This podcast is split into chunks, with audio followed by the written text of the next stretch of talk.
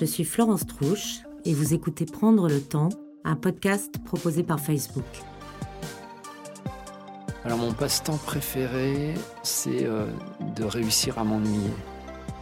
C'est important pour moi d'être en totale connexion avec les, publics. Et, encore une fois, c'est comme une seule personne, je dialogue avec eux. Parfois, ils peuvent me déstabiliser, parfois, ils me font rire. C'est ça qui est assez troublant d'ailleurs, c'est ce rapport très intime. C'est un changement dans la manière d'imaginer l'organisation du travail et c'est un changement qu'on doit tous faire à l'échelle, enfin à l'échelle de toute notre économie en fait. Je pense que ça sert à ça la littérature. C'est à mettre en forme ce qu'on appréhende dans l'avenir afin peut-être de parvenir à l'éviter. J'ai choisi de rejoindre Facebook parce que nous sommes une entreprise guidée par une mission forte et que celle-ci est en cohérence avec mes valeurs personnelles. Donner le pouvoir à chacun de se connecter à ceux qu'ils aiment, de pouvoir créer et rejoindre des communautés pour faire progresser le monde de façon positive. C'est pour moi une opportunité de pouvoir contribuer au monde d'une façon encore plus vaste.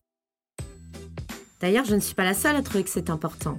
Nous avons fait des études pour comprendre quelles étaient les attentes des millennials et de la génération Z par rapport au monde de l'entreprise.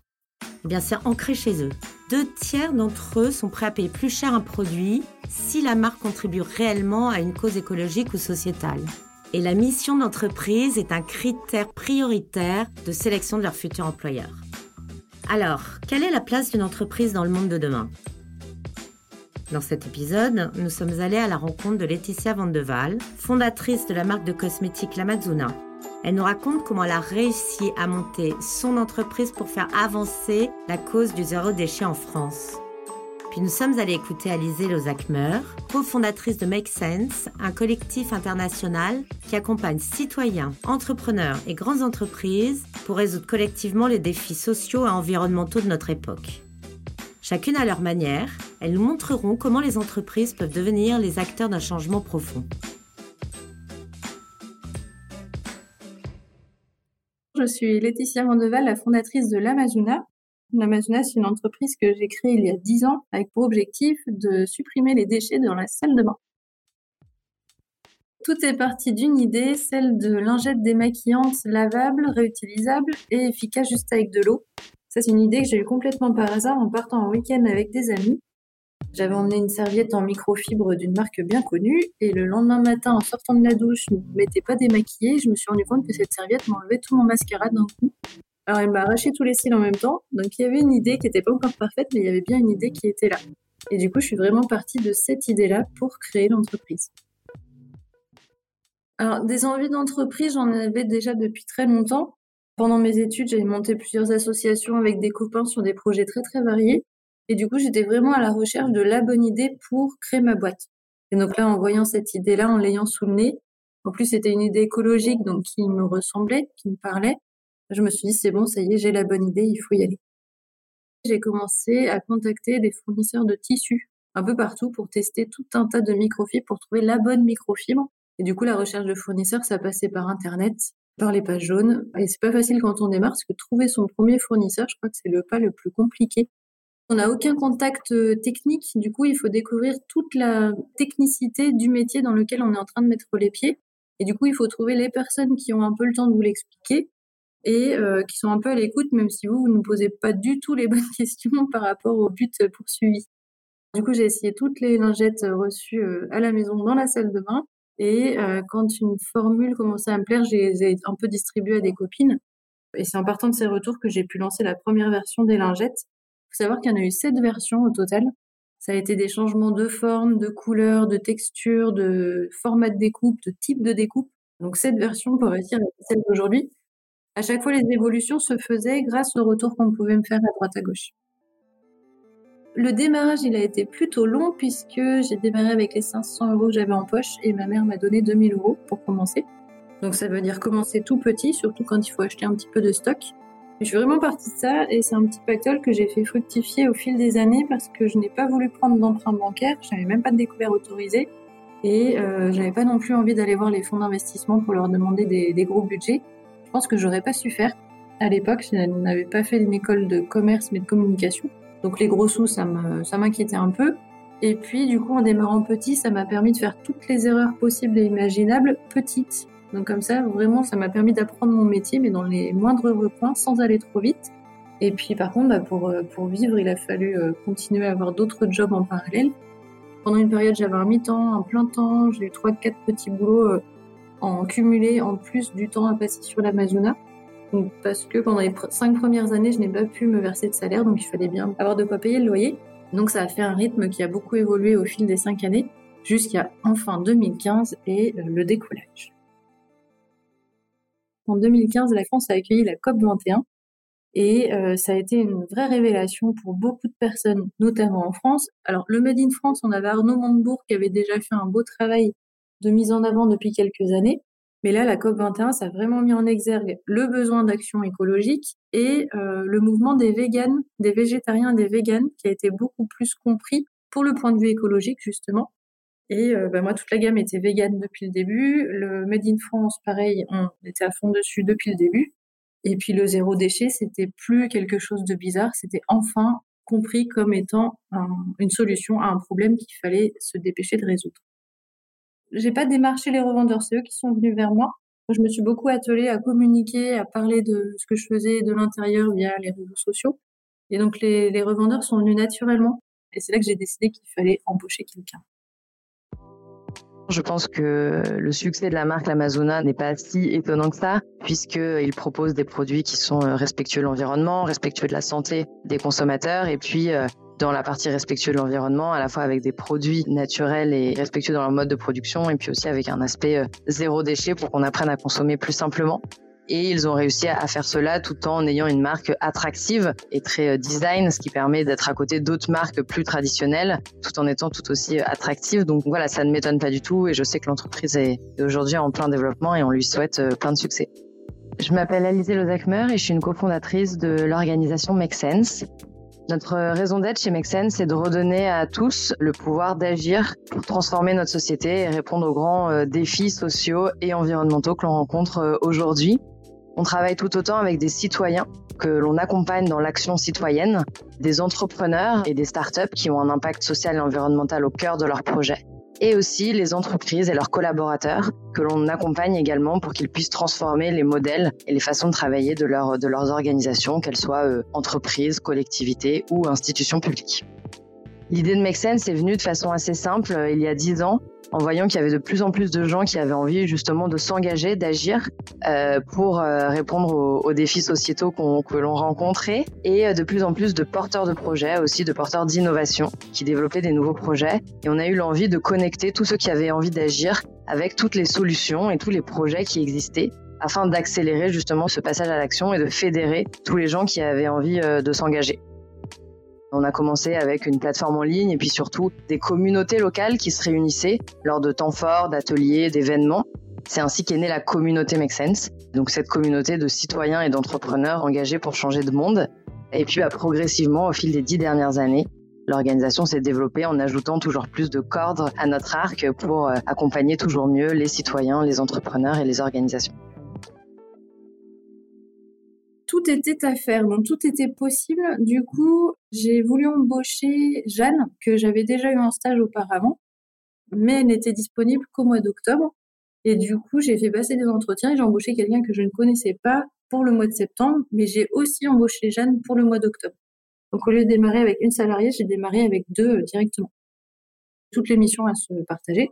Et je leur demandais le soir de m'envoyer un petit mail avec leurs trois tâches préférées de la journée, leurs trois moments préférés de la journée de leur journée professionnelle. Et alors ça, c'était pour qu'elles repartent chez elles avec le sourire euh, aux lèvres et c'était pour moi mieux comprendre ce qu'elles aimaient faire et du coup pouvoir mieux les orienter vers ce qui leur plaisait par la suite. Donc après, ça s'est assez bien euh, défini entre du commercial, plus du web, plus des salons, chacune prenant sa part euh, d'intérêt, mais ça s'est fait très naturellement. Il y a eu une période déterminante où je me suis posé la question, est-ce que je vends X shampoings par mois Je fais des séries limitées que je lance chaque premier du mois comme ça, je vends X produits, moi j'ai besoin de X euros pour vivre, donc paf, je serai dedans. Et euh, le coût de la série limitée, ça devrait me permettre de faire des ventes assez rapides, donc tout ça devrait être très facile. À ce moment-là, vraiment, je me suis posé la question, est-ce que je fais ça ou est-ce que j'embauche? Alors la réponse, c'était que j'avais créé l'Amazonas pour réduire le nombre de déchets, donc il fallait pas se borner à une série limitée, sinon ça n'avait plus de sens. Donc il fallait embaucher, donc il fallait y aller à fond. Cette décision étant prise, Du coup, je peux vraiment affirmer qu'un projet, on ne peut pas le faire tout seul si on veut grandir. Donc, l'humain est au cœur du projet, même ce qui sort de la boîte en termes de produits et autres. Et partant de ce constat, du coup, ça nous permet d'avoir une belle vie là chez l'Amazona. On se pose beaucoup de questions effectivement pour le bien-être de chacun. Et euh, tout ça basé aussi sur plein de petites expériences de par mes petits boulots auparavant.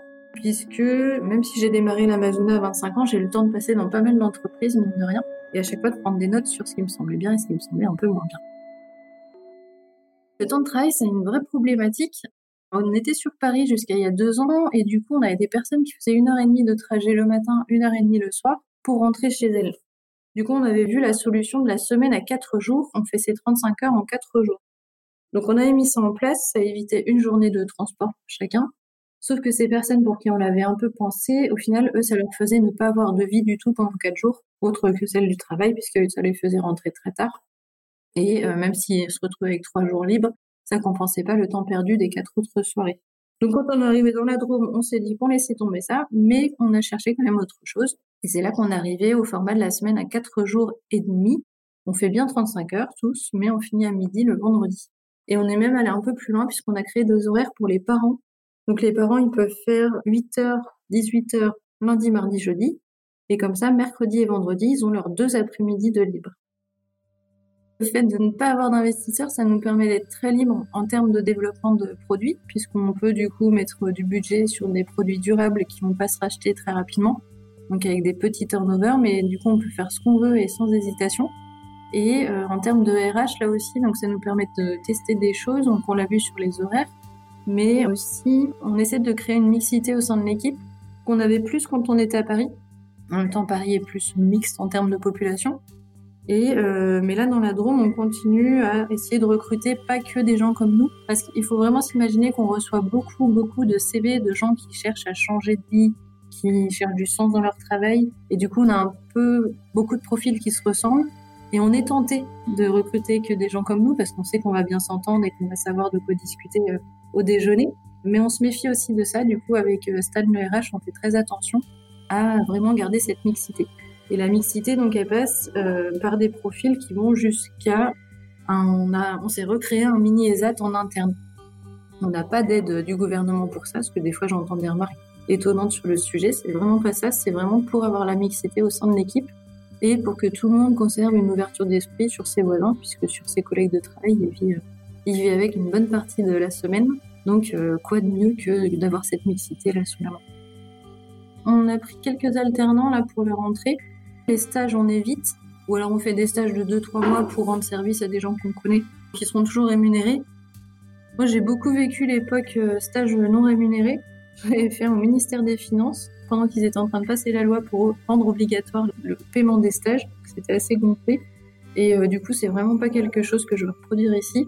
Donc euh, non, on s'engage plutôt sur des CDI directement. Le premier produit, c'était donc les lingettes démaquillantes. Et après, l'idée, ça a été de partir sur des idées zéro déchet qui m'ont été apportées par euh, ma sœur pour les cups.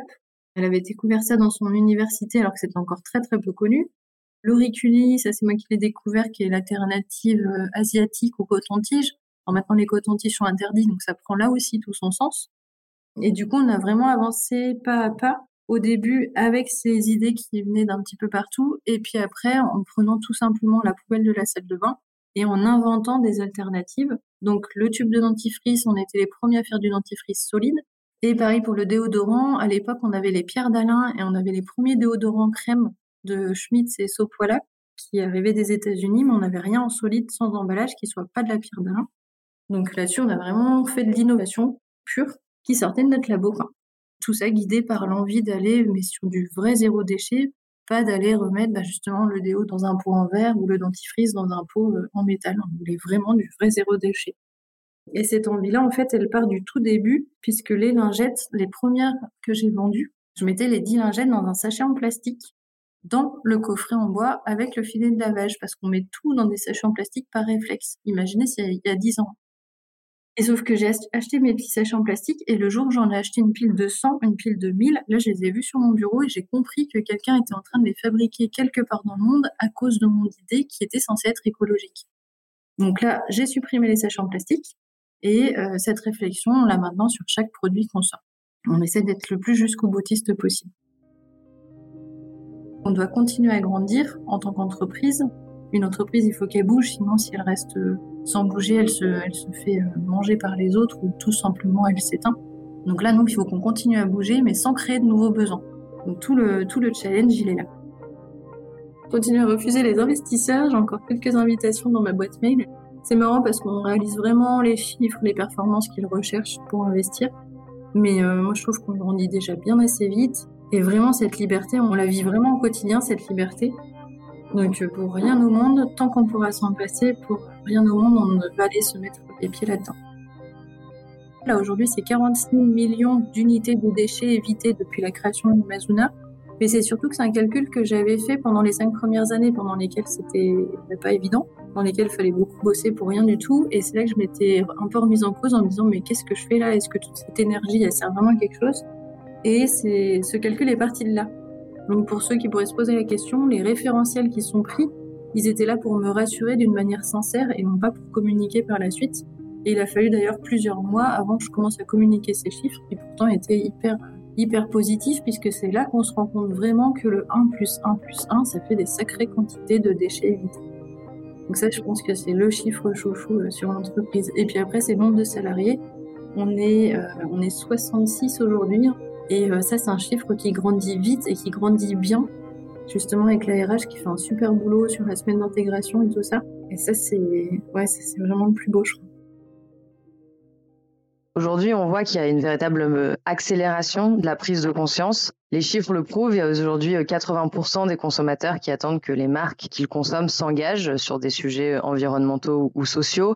Donc les gens demandent de plus en plus d'engagement à leurs entreprises, qu'ils soient euh, votants, on l'a vu avec la vague verte qui est arrivée récemment, ou qu'ils soient aussi épargnants, puisque de plus en plus de personnes sont à la recherche de placements plus éthiques. Et puis de l'autre côté, bah, les entreprises et les institutions euh, commencent aussi à recevoir ce message et à, essayer de se transformer. Je pense qu'aujourd'hui, on est au début et il y a, une véritable urgence aussi d'accélérer ce mouvement et d'aller au-delà euh, des bonnes paroles, mais que vraiment chacun, dans tous ses rôles dans la société, puisse vraiment contribuer à changer de modèle. Aujourd'hui, si on veut changer de modèle de société, si on veut changer de monde, c'est pas seulement euh, les grands dirigeants ou c'est pas seulement euh, les, étudiants blancs qui sortent d'école de commerce qui vont réussir à le faire. On doit véritablement, enfin, toute la société doit être inclue dans cette transformation et on doit intégrer les, les attentes et en tout cas les façons de voir de l'ensemble de la population, que ce soit les jeunes, que ce soit les personnes âgées, que ce soit euh, toutes les personnes de tout horizon sociaux ou ethniques. Parmi les, projets emblématiques, alors un peu connus qu'on a accompagnés, on peut parler de Too Good To Go par exemple, qui est une application euh, qui vise à réduire les déchets euh, alimentaires dans la restauration. Et donc il y a une appli qui permet d'aller euh, récupérer des invendus euh, chez les restaurants ou les petits commerçants à la fin de la journée. Et en plus de cette application, ils développent des communautés locales de personnes qui veulent s'engager pour euh, le zéro déchet. Et donc ce mix entre euh, une application en ligne et puis la rencontre aussi dans la vie réelle de gens qui veulent agir ensemble est assez forte. Je parlerai aussi peut-être des talents d'Alphonse qui hum, visent à, faciliter le passage à la retraite, mais aussi une communauté de personnes qui veulent s'entraider.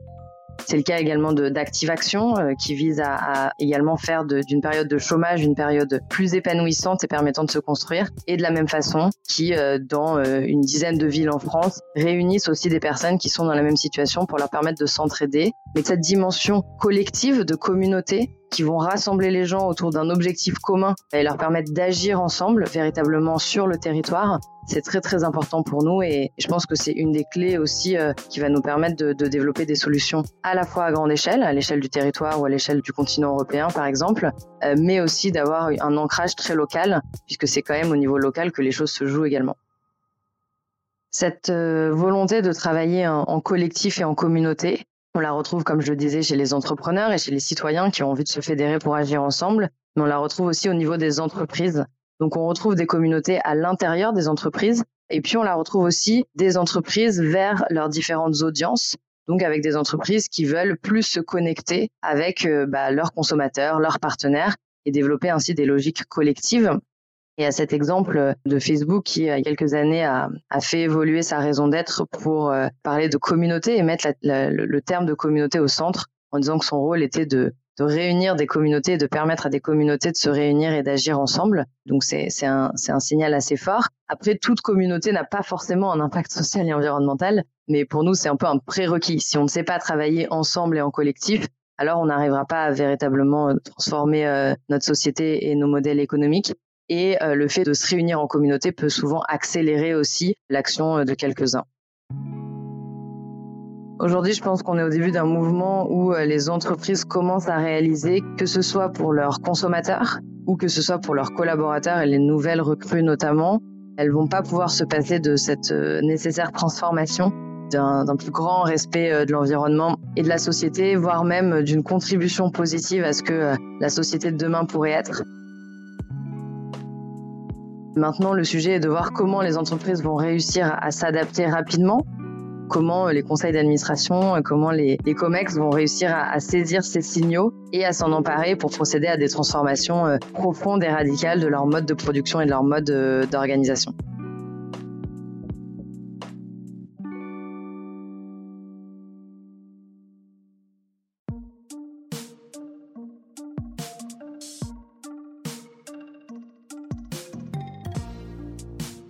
Venez d'écouter un épisode de Prendre le temps J'espère qu'il vous a plu.